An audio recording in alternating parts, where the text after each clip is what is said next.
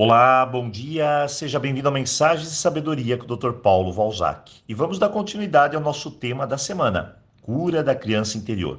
Basicamente, nós definimos que criança interior é uma parte de nós, lá da nossa infância, que de certa forma congelou com algum trauma.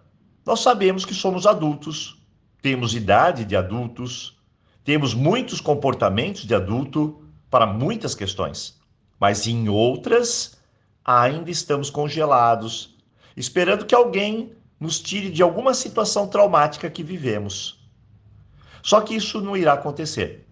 Porque quando crescemos, nós precisamos nos autorresponsabilizar e buscar na vida a solução daquilo que nos faltou. Essa é a mais pura verdade. Nos responsabilizar pelas nossas decisões, pelas nossas escolhas hoje e curar tudo aquilo que nos faltou. Você pode ter passado por traumas com pai, com mãe, com separações, com mortes e ainda estar buscando nas mesmas pessoas que te traumatizaram a solução. Ou até mesmo projetando isso em futuros parceiros, no trabalho, e infelizmente esse não é o caminho saudável da transformação.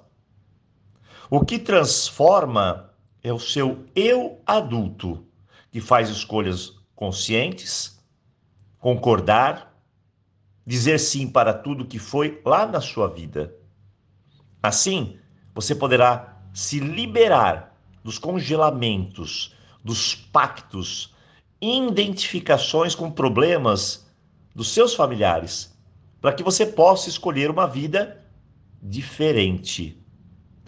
Curar a criança interior ferida nada mais é do que olhar para sua história e revisitar memórias de dor e emoções que foram abafadas, para que você as integre e seja uma adulta ou um adulto mais completo em si mesmo. Um dos traumas mais comuns é a exclusão, que pode ser sentido como rejeição, abandono, onde a pessoa se sente fora da família, fora do grupo, do círculo do amor. Muitas vezes, até da integração com o universo. E assim, ela leva esse trauma para os seus parceiros, afastando-os. E olha, eu vejo muitas pessoas com problemas de infância carregando suas dores em direção aos relacionamentos. infelizmente, causando lá o caos ao invés da cura. Às vezes elas levam para o trabalho, se distanciam de colegas, criam tumultos, discussões, trazem para dentro de si uma punição, a culpa e a solidão. Eu sempre digo que nossa criança ela é atormentada pelos fantasmas da infância e que assim não consegue acessar o lado criativo dela, amoroso e alegre, que reflete em nós, sempre deixando no adulto, quando isso não existe, um rastro de solidão e vazio.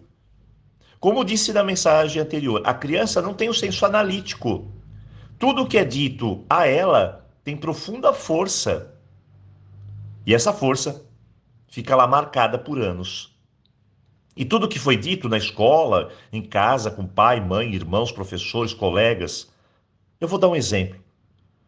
Quantas vezes nós não ouvimos: você é muito chato, você é muito fraco, ai, você é sério demais, você é muito barulhenta, ai, você é burra, ou você não é bom o suficiente em matemática, em português, ou você não é bom o suficiente nos esportes, ou você não consegue fazer amizades. Ou você não tem modos. Ou você deveria ser como seu irmão, a sua irmã. Você deveria ser como seu primo. Você deveria ser como seu colega.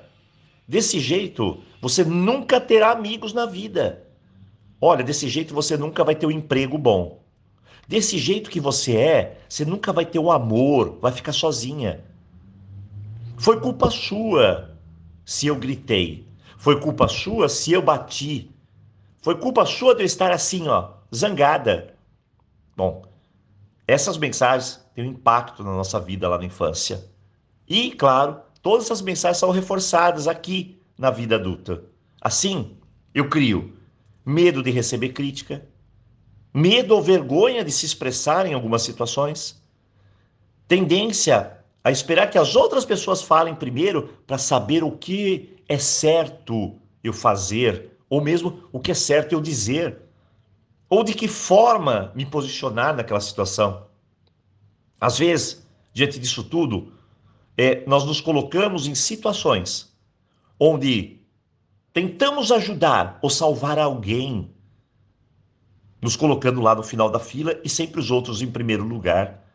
Dificuldades em dizer não, em sentir-se responsável pelas emoções do outros, dos outros. Então hoje, nós estamos ainda no caminho de entender o que é a criança interior e o impacto dela na nossa vida.